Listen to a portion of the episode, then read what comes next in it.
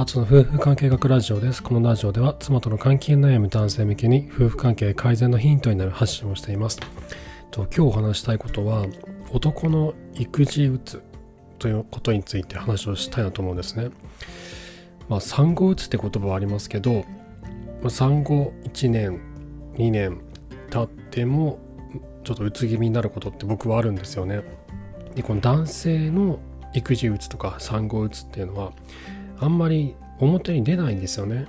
なので僕自身そういった経験があるのでそのことについてまあそういった育児うつ男性の育児うつの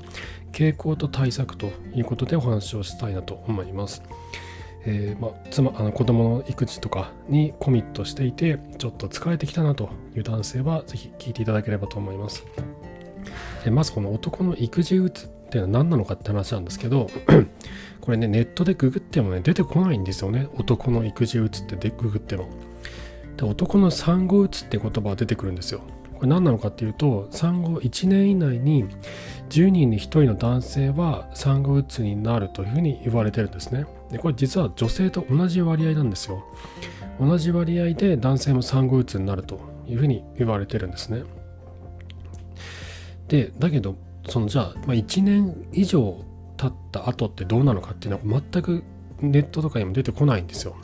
でこの育児うつっていうのは結構見過ごされがちだなと思うんですよね。男性の育児うつっていうのはすごく見過ご見過ごされがち。まあ、男の産後うつも見過ごされがちなんですけど、だからこれ、なんだろう、自分がなった時に思ったんですけど、どうしていいのか分かんないんですよね。何が原因なのかも分かんないし、どうしたらいいのかも分からない。すごい困ったんですよ、当時。で、今となってはいろいろと分かることがあったので、その話を今日はしていきたいなと思うんですけど、まあ、これどういう状況になるかっていうと、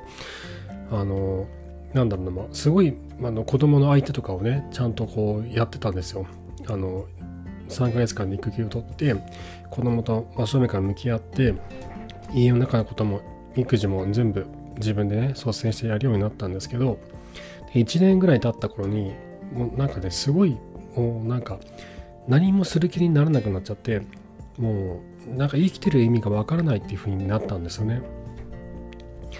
である日の朝12月だったんですけどあの玄関で妻にもう何、ま、何もうなんか生き生きてる意味がわからないとかって話をしたら僕はもう涙が止まらなくなっちゃったんですよね。でそのまま僕仕事に行ったんですけど妻は僕が電車に飛び込んで死んだんじゃないかと本気で心配していたんですよ。でもその日はもうあの午前午前だけ働いて午後帰ってきたんですけどもうすごい気持ちが落ち込んじゃってもう子供の相手も嫌になって何もしたくなくなって気分が落ち込んで何をしてもつまんないんですよ。もうすごい倦怠感を感じる状態。になるんですね。でこの時はねそう僕もななんでこんなことになったのか分かんなかったんですよ。当時。なんでこんな気持ちになるのか分かんなかったんですね。あのまあ、世の中では男性があまり育児とかにも関わらないから女性は困ってるっていう話じゃないですか。じゃあそれを解決しようと思って僕は一生懸命妻のケアをしていたわけなんですけどそれをそれをこう熱を入れれば入れるほど自分自身のケアがおろそかになって僕自身がおかしくなっちゃったんですよね。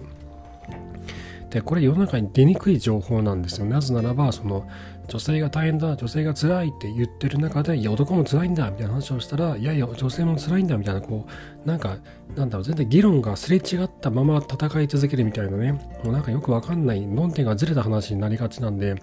出てこないし多分叩かれやすいから出てこないと思うんですよね男の産後って話をしても。だけどなんだこれなんか NHK がねなんかサイトを作っててなんだっけかな。パパなんだっけかな。なんかねパパパパがどうのこうのみたいななんか、ね、男の産後うつのねあの記事を特集をやってたんですよ NHK が。ちょちょっと待ってなんかググれば出てくるかもしれない。男の育児うつでさっき検索したあこれだ。そうあ NHK か。NHK が「パパだって辛いんです」っていうタイトルの記事を父親の産後うつってことでねあの記事を結構書いてるんですよ。でこのでこのねパパの男の育児うつとか男の産後うつって検索するとねヒットするのが NHK の記事が多いんですけどなんだろうなこのこれなんでこんなことになるのかっていうことはねちょっと、ま、もうちょっと詳しく話すんですけど、まあ、今のねあのえっとまあ、時代もあると思うんですよ。コロナで出社ができなくて気持ちの切り替えができないってこともあってよりそういう人がね増えてるんじゃないかと思うんですよね。一人で仕事するのはすごい孤独だしあの話し相手が欲しいと思うんですよね。で通勤電車の中で映画とかドラマとかをねネットで見たりあのスマホで見たりとかしてそういうのが気分転換になったりとかしてたんですよね実は。今週1とか週2とかでねあの電車乗っていきますけど結構そういう気分転換になるんですよね。まあそれがなくならないと分からなかったなと思うんですよ。であとこう育児にフルコミットするとあの男性ってこう子供と関われば関わるほどテストステロンっていうホルモンが落ちていくんですよね。これ男性ホルモンなんですけどそれが落ちていくと免疫力が落ちてあの具合が悪くなりやすくなるんです。あと元気がなくなってくる性欲が落ちてくる疲れやすくなるっていうふうなことがあってで僕テストステロン値は病院で調べてもらったら低かったんですよね。でこれもね多分原因があるんだろうなと思うんですよ。あと仕事との板挟みっていうのもありますよね。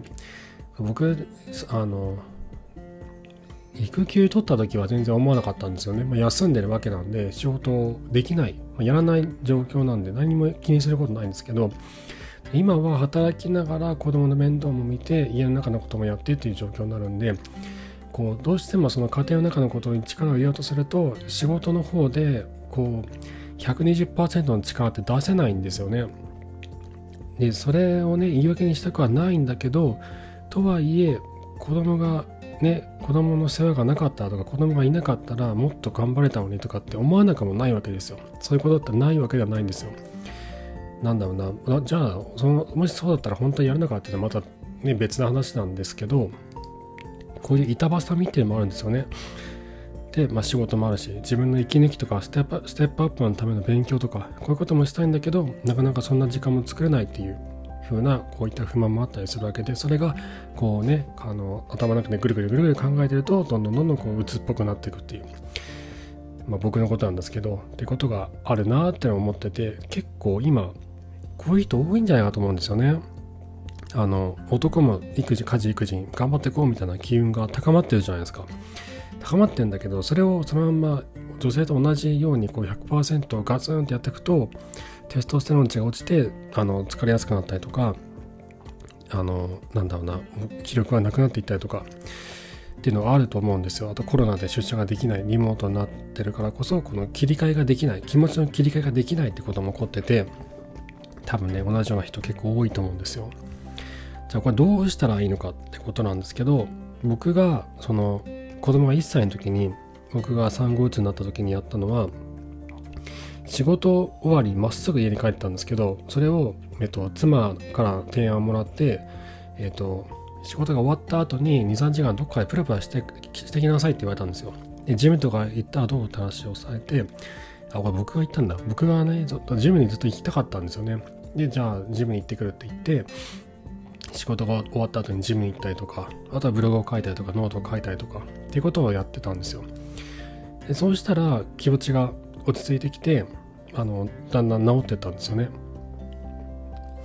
で多分ね多分なんだろうこう自分の時間育児の時間仕事の時間この3つの切り替えを意識することが必要なんだろうなと思うんですよね。でこの3つってねこうリモートワークとかしてるともうぐなんだろうもうグラデーションになってるんですよねもうなんならもうぐちゃぐちゃに混ざり合ったりとかしててよくわかんない状態になってるんですよね。だからそのできてるのかできてないのかとかもよくわからなくなってきちゃったりするんですよ。で今僕思ってるのはこれちょっと手帳で見える化して管理する方がいいんだろうなって思ってて例えばその息抜きの時間勉強時間勉強っていうのはその仕事の勉強じゃなくて、まあ、仕事のキャリアアップの勉強とかもそうだし、えっと、今の仕事には結びつかないけど学びたいから学ぶっていう勉強もありますよねそういった勉強時間そして単純な仕事の時間趣味の時間これ息抜きも兼ねてるのかな趣味の時間そして妻との時間まあ、趣味の時間と息抜きは別だな。趣味の時間っていうのは自分がこうやりたいことをやる。もしかしたらそれは語学のような勉強、勉強時間かもしれませんけど、そうではないかもしれない。で、あとは息抜きの時間ですね。これはまあちょっと別かなと思ってて。で、この妻との時間。で、これ5つなんですよ。で、この5つの時間をきちんと1日の中もしくは1週間の中で配分をして自分があの心地よくこう生きていられるような時間配分を意識しないと多分僕はまだ同じようにこう鬱っぽくなっていくんだろうなって気がしてるんですねなのでちょっとこれ試しにあの手帳でそれぞれの時間っていうのを管理していこうかなって今思ってるんです。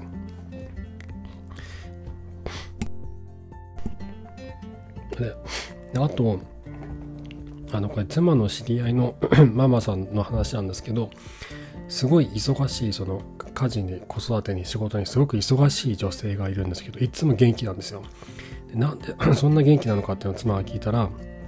もう疲れてきたら月に1回とか 2, ヶ月に1回とかあのステーキをもりもり食べて、えーと銭湯に行って全身赤すりをして帰ってくるっていうんですよね。それでもうリフレッシュして帰ってくるなって言ってて多分こういう風なこうなんか極端極端ってわけじゃないですけどすごいこう割りもう振り切ったようなリフレッシュの一つ一回することによって自分の中の疲れっていうのがこうリセットされるんだろうなって思うんですよね。多分こういった儀式のようなものも必要なんだろうなと思うんですよ。でみんなそれ多分人それぞれ違うんですよね。自分にとってのそういったリセット方法っていうのをあの探す必要はあるんだろうなっていうの話を聞きながら思ってました。あと最後の,、まあ、の対策ですね。これは自分の妻にも男の育児うつというのを理解してもらった方が楽なんですよ。でこれ僕の場合はその子供が1歳になった時に僕はおかしくなってうつっぽくな育児うつになっちゃって、あ、の死ぬんじゃないかって心配された時にあの妻が男の育児うつってあるのかみたいな風にこう理解をしてくれたんですねでそこからは僕があの家庭内のことをやりすぎて疲れてきた時にちょっと一人にしてくれたりとかするんですね。でこのように妻から男の育児うちについての理解をしてもらっているとあの自分自身のケアがしやすくなるんですよね。あなんかちょっと自分今ダメなのかみたいな風にあの周りから見た方が分かりやすいのであなた今ちょっとダメよみたいな風にこう言ってもらえるんですよ。そんな時はもうあじゃあ休もうかっていうふうに思えるんですよね。でこうなるためにはあのいつも妻のケアを僕らも心がけ心がけていく必要もあると思うんですよ。妻のケアをしているからこそ妻も夫のケアをしてくれるっていうことがあのあると思うんですよね。であとは辛い時は辛いっていうふうに言うっていうことですよね。言えないんですよね。ついて頑張りすぎてしまってあなんかちょっとしんどいなとかちょっとこれは今日はちょっとやりたくないなとかって思う時もあるんですけどちょっと今日は辛いですとかってね、言えないんですよ。言えなくないですか？言いづらいですよね。いおなんこれ多分男だからと思うんですけど、ね、言いづらいんですよ。だけどそこを思い切って、いや、ちょっと今は辛いんだとか、もう今何もできないんだとかっていうふうに、あの、自分の気持ちをはっきりと伝えるようにすると自分も楽になるんですよね。で、これはあくまでもこちらも妻のケアをしているって前提の話ですけどね。相手に対して妻に対してケアをしているからこそ僕らがそういった辛いと言ったり弱音を吐いた時に受け止めてくれるんだと思うんですよ。そういったあの信頼関係ができているからこそだと思うんですね。はい、ま、このような感じで自分時間育児時間仕事時間の切り替えを意識して日常の中で作っていく。そして自分時間を必ず作って、え、気持ちをリセットする。そして最後に妻に男の育児うつの理解をしてもらうと。いうこと。この3つが対策に今のところなるのかなって僕は思ってます。はい、えー、同じような経験をされた方ですとか、え、妻との関係に悩む方の参考になれば幸いです。はい、えー、質問箱の方で夫婦関係に関するご相談男女問わず受け付けておりますので、ぜひそちらご利用ください。こちら放送の、えー、説明欄にリンクを貼っておきます。えー、ご相談、えー、ご質問はこちら、カッコ質問箱、カッコ閉じる、え、右矢印の先に URL が貼ってありますので、タップしていただくと飛べるようになっています。あと、妻との関係に今まさに悩んでいるとか、悩んでいるという方、これはもう真っ暗な暗闇の中をたった一人で歩いているようなものなんですよね。自分がど今どこにいて、どこに向かっているのかすらわからない。本当にこれは辛くて、しかもその夫婦関係に関する本とかたくさん読んでもで自分の場合はどうしたらいいんだろうっていうその個別のケースはどうなるんだっていうのが書いてないじゃないですかもちろん。だそれって多分こう人それぞれケースバイケースで、まあ、大元のこのやるべきメソッドっていうのももちろんあるんですけどそれに対してこうどう向き合っていくかとかどうやって乗り越えていくかとかどういうふうな言葉を使ったらいいのかとかって本当人それぞれ夫婦それぞれなんですよね。でそんな時にえっと僕は一緒にこう伴走してくれる人が欲しかったなと当時思ったんですね。で今は僕はその暗闇から抜けることができました。ノートのサークル機能を使って、アツの夫婦関係オンラインカウンセリング松明という名前で、今まさに妻との関係悩む方のご相談、アドバイスをさせていただいております。今まさに妻との関係悩んでいて、本当に本気でどうにかしたいと思う方は、ぜひご連絡をください。僕が一緒に伴走をしていきます。はい。ということで、今回も最後までありがとうございました。なんか夏休みがね、始ま、もうすぐ始まるんですけど、あの子供がが小学校と保育園に行けない日があってちょっとつら辛い今から辛いなって思ってるんですけどなんとか乗り切っていきたいなと思ってます。はい、えー、ではまた明日お会いしましょう。さようなら。